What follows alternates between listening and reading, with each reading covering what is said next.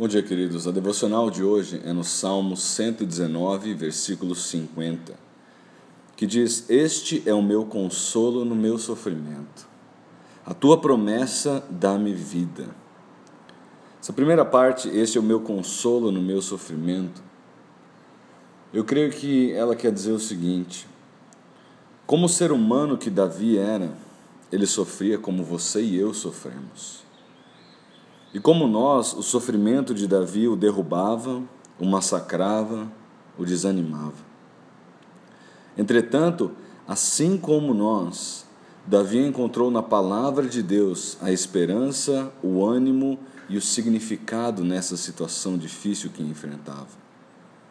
Como temos visto frequentemente nas devocionais, um dos papéis claros da palavra de Deus é redirecionar o foco da nossa mente da perspectiva humana limitada para a realidade espiritual maravilhosa de que Deus usa as provações e dificuldades para o nosso crescimento. Segunda parte do versículo diz: A tua promessa dá-me vida. Novamente, assim como no versículo de ontem, versículo 49, Davi reconhece que as promessas feitas pelo Senhor são suficientes para os momentos de dificuldade e de sofrimento. E a confiança nessas promessas revigora o salmista.